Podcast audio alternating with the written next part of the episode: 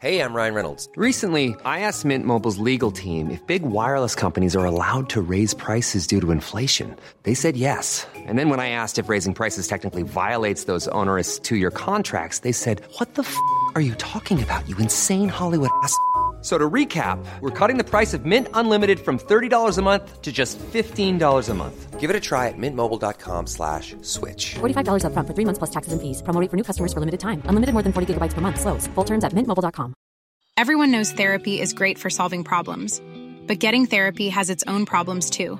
Like finding the right therapist, fitting into their schedule, and of course, the cost. Well, BetterHelp can solve those problems. It's totally online and built around your schedule. It's surprisingly affordable too. Connect with a credentialed therapist by phone, video, or online chat, all from the comfort of your home. Visit betterhelp.com to learn more and save 10% on your first month. That's BetterHelp H E L P.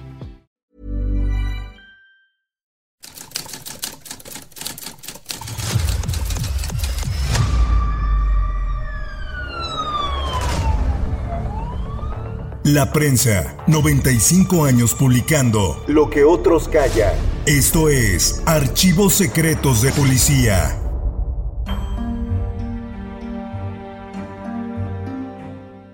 María Luisa estaba verdaderamente enamorada de su pareja, pero al descubrir que tenía relaciones ilícitas con otra mujer, decidió tomar cartas en el asunto.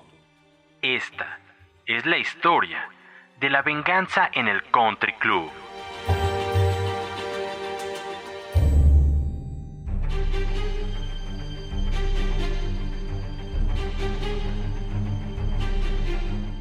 María Luisa encaminó sus pasos hacia el centro de la Ciudad de México. En su mente solo se gestaba el deseo de venganza. Se sentía traicionada y así, herida en su amor propio, se dirigió a una de las armerías que en 1963 abundaban en la calle 16 de septiembre. Decidida, compró un revólver y regresó a su casa en la colonia Country Club. Solo tenía un propósito, esperar la llegada de su exmarido.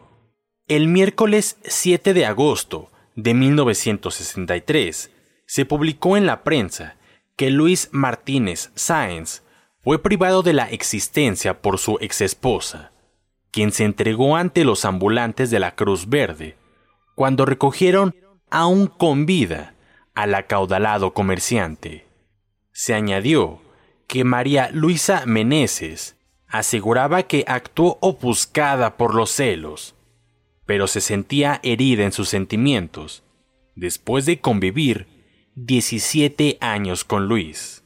Durante 15 años estuvieron legalmente casados, se divorciaron, pero tres meses después de la dictada separación, se reconciliaron y hasta hacía poco más de ocho días estaban viviendo felices.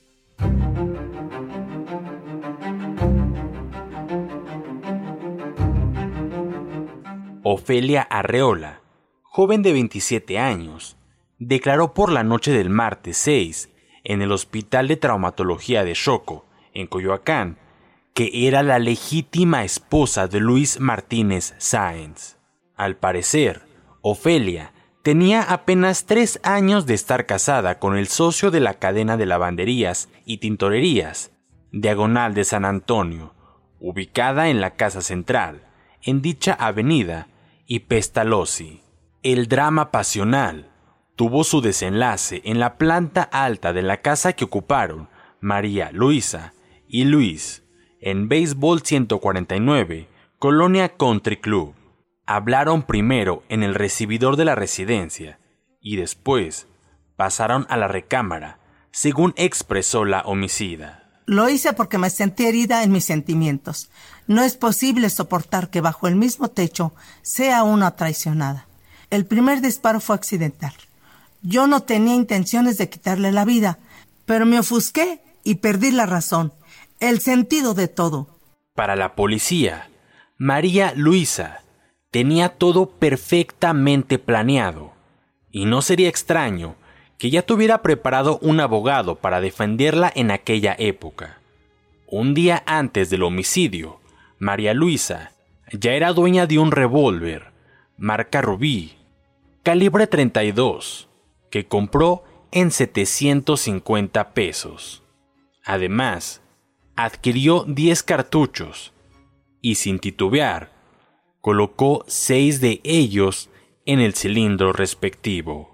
María Luisa Meneses, originaria de la capital, manifestaba su contrariedad porque los reporteros gráficos la acosaban. Luis fue a la casa a comer alrededor de las 14-15 horas. No había otras personas en el hogar. Discutimos en la recámara. Sobre la cama había dejado yo el revólver. que para amedrentar a su ex esposo, la señora Meneses tomó el revólver y Luis se lanzó sobre la mujer. Forcejeamos. Se produjo un disparo que le hirió en el pie. Luego no supe qué pasó. Disparé toda la carga del arma sin darme cuenta de lo que estaba haciendo. La señora perdió la razón ante los numerosos fotógrafos de prensa.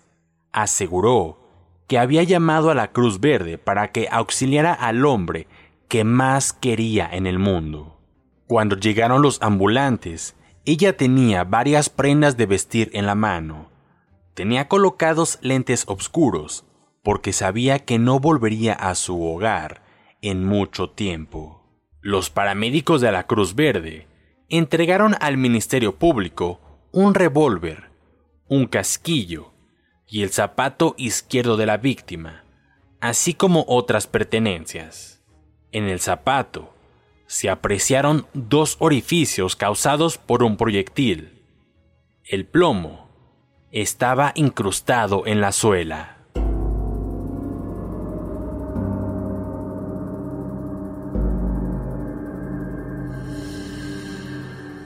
De pronto, la señora reconoció que estaba furiosa porque Luis iba a mudarse de domicilio con la otra mujer. Por ello, compró el revólver y luego sucedió el drama. Luis ingresó al hospital de Choco a las 14.50 horas, lo que hacía suponer muchos minutos de discusión antes de resultar herido, ya que llegó a la casa de María Luisa a las 14.15 horas. Los doctores Miguel Hernández y Ricardo Parra ordenaron encamarlo en una sala de terapia intensiva. Sin embargo, falleció a las 20 horas. Luis fue herido cuando estaba de frente a María Luisa y también cuando le dio la espalda. María Luisa quedó a disposición del juez mixto de primera instancia en Coyoacán a partir de la mañana del miércoles 7 de agosto de 1963. Al otro día, María Luisa fue hundida por la familia de Luis, pues se le acusó de malvada, agresiva y calculadora. Guillermo Martínez Sainz dijo que María Luisa había intentado matar a su hermano en otras ocasiones y que lo tenía dominado. Lo golpeaba con lo que tuviera a su alcance. Otro familiar comentó que María Luisa andaba en los peores sitios para ganarse la vida cuando conoció a Luis, de 18 años de edad. La señora ya era madre de un hijo que educó el propio Luis. La pareja no procreó familia, de manera que María Luisa mintió desde el primer momento, cuando dijo a la policía que no había nadie en la casa cuando ocurrió la tragedia, y que no revelaría el nombre de la hija que ella y Luis habían procreado, porque la niña no tenía ninguna culpa.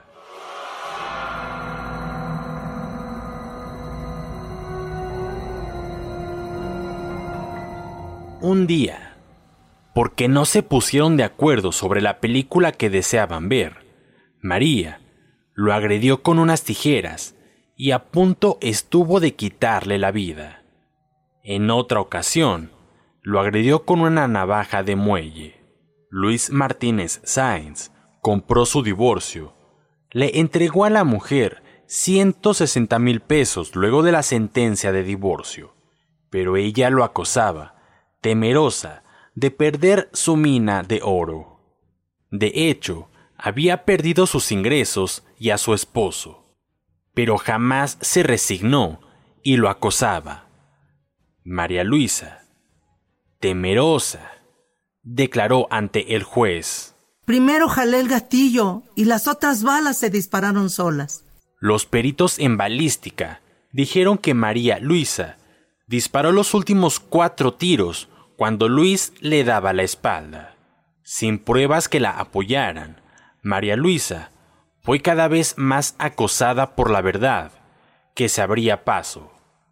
Al parecer, también iba a matar a Ofelia y a la hija que había procreado con la nueva esposa del comerciante acaudalado. Se comprobó después que la edad de María Luisa era de 58 años, 20 más de los que reconocía. En realidad, a los 38 años conoció al muchacho de 18. Vivió con él en Amaciato y finalmente contrajeron matrimonio bajo separación de bienes. El joven le regaló una de sus tintorerías. María Luisa, lejos de agradecer el obsequio, le prohibía al joven voltear hacia donde estuviera alguna mujer coqueta, y le advirtió que nunca intentara enamorarse de otra mujer, y menos de una joven, porque tendría muy mala suerte.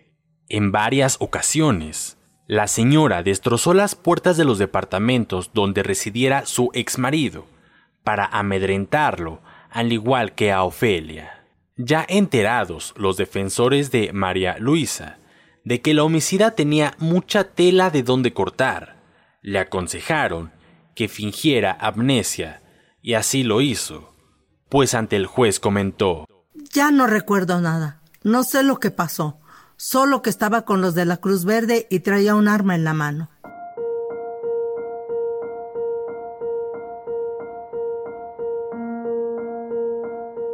En opinión de varios litigantes, María Luisa Meneses debía ser condenada a la pena máxima, pues cometió un homicidio calificado, con premeditación, alevosía y ventaja, y que debía pagar con 40 años de prisión. Pero los defensores, como siempre, querían llevar el caso hacia una investigación de homicidio en riña, lo que no concordaba de manera alguna con lo que podían demostrar el fiscal, pues tenía gran ventaja, porque Luis no sabía que había comprado un revólver. Ella estaba armada en el momento del crimen. Luis ni siquiera estaba preparado para una pelea. La alevosía de la mujer se demostraba con el hecho de dejar un recado urgente para liberar definitivamente a su ex esposo, que era lo que él quería desde hacía mucho tiempo, que dejara de molestarlo y fastidiar a Ofelia Arreola. Por lo pronto, el juez Ángel Vidal dictó auto de formal prisión a la asesina, quien estaba virtualmente hundida. María Luisa fue castigada por su misma ambición desmedida. El destino la encerró en las frías celdas de una cárcel por mucho tiempo.